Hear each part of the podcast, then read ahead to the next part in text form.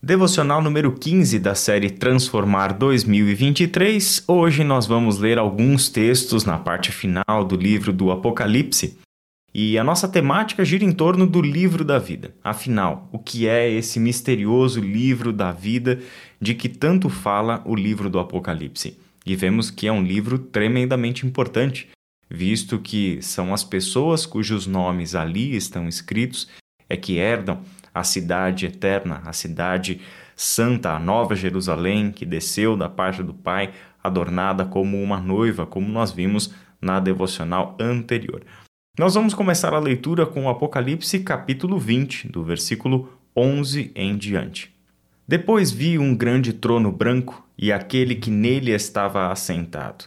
A terra e o céu fugiram da sua presença e não se encontrou lugar para eles. Vi também os mortos, grandes e pequenos, em pé diante do trono, e livros foram abertos. Outro livro foi aberto, o livro da vida. Os mortos foram julgados de acordo com o que tinham feito, segundo o que estava registrado nos livros. O mar entregou os mortos que nele havia, e a morte e o Hades entregaram os mortos que neles havia e cada um foi julgado de acordo com o que tinha feito. Então a morte e o Hades foram lançados no lago de fogo. O lago de fogo é a segunda morte. Aqueles cujos nomes não foram encontrados no livro da vida foram lançados no lago de fogo. O capítulo 21, versículo 27, também menciona o livro da vida. Vamos ler? Capítulo 21, versículo 27. Nela, na cidade, jamais entrará algo impuro, nem ninguém que pratique o que é vergonhoso ou enganoso, mas unicamente aqueles cujos nomes estão escritos no livro da vida do Cordeiro. E no capítulo 22, versículos 14 a 16. Felizes os que lavam as suas vestes e assim têm direito à árvore da vida e podem entrar na cidade pelas portas. Fora ficam os cães, os que praticam feitiçaria, os que cometem imoralidades sexuais, os assassinos, os idólatras e todos os que amam e praticam a mentira. Eu, Jesus, enviei o meu anjo para dar a vocês testemunho concernente às igrejas. Eu sou a raiz e o descendente de Davi e a resplandecente estrela da manhã. Estes textos do Apocalipse nos falam sobre o fim, falam sobre o grande julgamento. A cena que está montada é uma cena que muitas vezes apareceu no livro dos Salmos, onde o salmista se colocava na presença do trono do Senhor que julga com justiça. E ali ele entende que a sua vida está exposta diante do Senhor e a história é como um grande tribunal. O Senhor julga os nossos atos. Isso é tremendamente importante de uma perspectiva bíblica, porque a nossa conduta, as nossas ações não passam impune. O Senhor as vê, visto que o Deus bíblico tem como característica, como uma marca distintiva, a exigência da conduta certa, é correto pensar que todas as nossas ações estão sendo vistas por Deus estão sendo medidas, avaliadas, registradas pelo nosso Deus Criador e que exige do seu povo que ande corretamente. Ao refletir sobre isso, o livro do Apocalipse nos brinda com essa mensagem final. Nos mostra livros sendo abertos e, pelo que lemos aqui, nestes livros estão registradas as nossas ações, as condutas das pessoas, o que fizeram, o que deixaram de fazer, o que lhes era exigido e aquilo que naqueles livros foi usado para sua absolvição ou para sua condenação.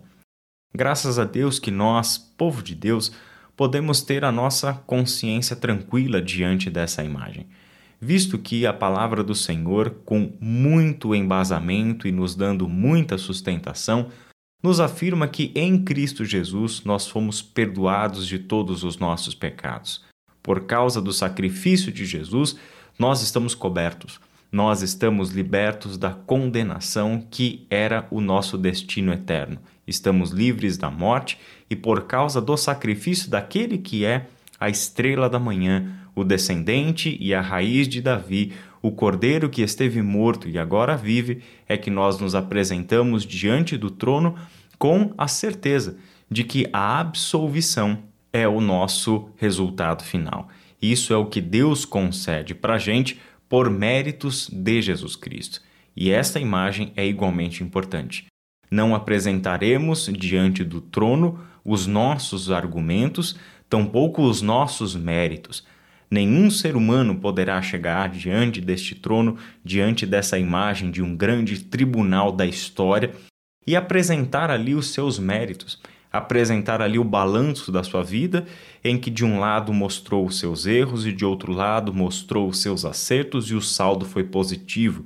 Isso não existe para a humanidade. O que nós temos diante do trono nada mais é do que o próprio Cordeiro. Ele que esteve morto e agora nos libertou com a sua vida, com a sua vitória sobre a morte, com a sua ressurreição. Esta é a nossa absolvição. Com isso, os nossos nomes foram escritos no livro da vida. E o livro da vida nada mais é do que o registro feito pelo próprio Senhor daqueles que creram no sacrifício do Cordeiro.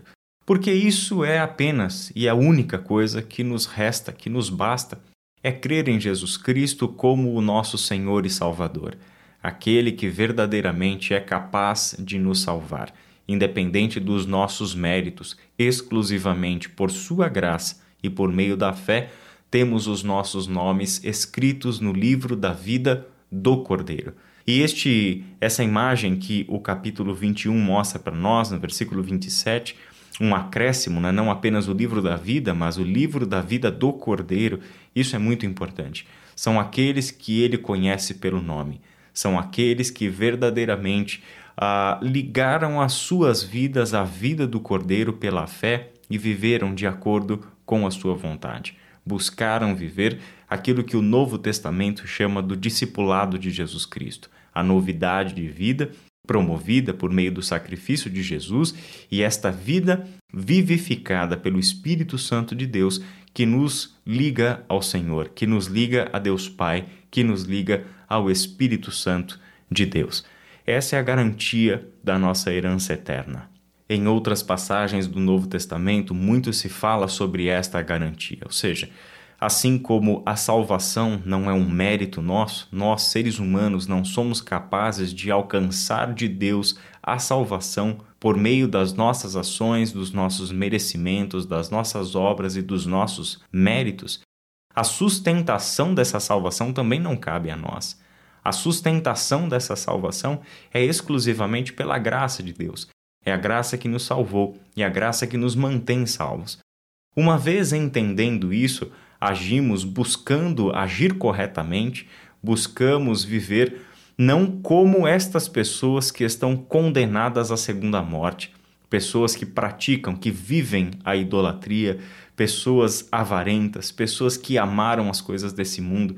Não fazemos mais, esta não é mais a nossa vida, não porque queremos um dia ser salvos no final, mas porque Deus abriu as portas para uma vida completamente nova. Deus nos chamou por sua graça, por sua própria virtude, para uma novidade de vida. Essa novidade de vida é esta vida aqui e agora sendo vivida à imagem de Jesus Cristo. Buscamos a santificação não porque queremos apresentar a santificação como um argumento que nos justifica diante de Deus, mas buscamos a santificação porque entendemos que este é o propósito da vida que esta é a verdadeira vida plena e abundante que Deus prometeu a nós, que Jesus Cristo trouxe a nós ao vir a este mundo e que o Espírito Santo está produzindo em todos nós na medida em que nos submetemos à Sua Santa Palavra. Que Deus abençoe o seu final de semana e até a semana que vem.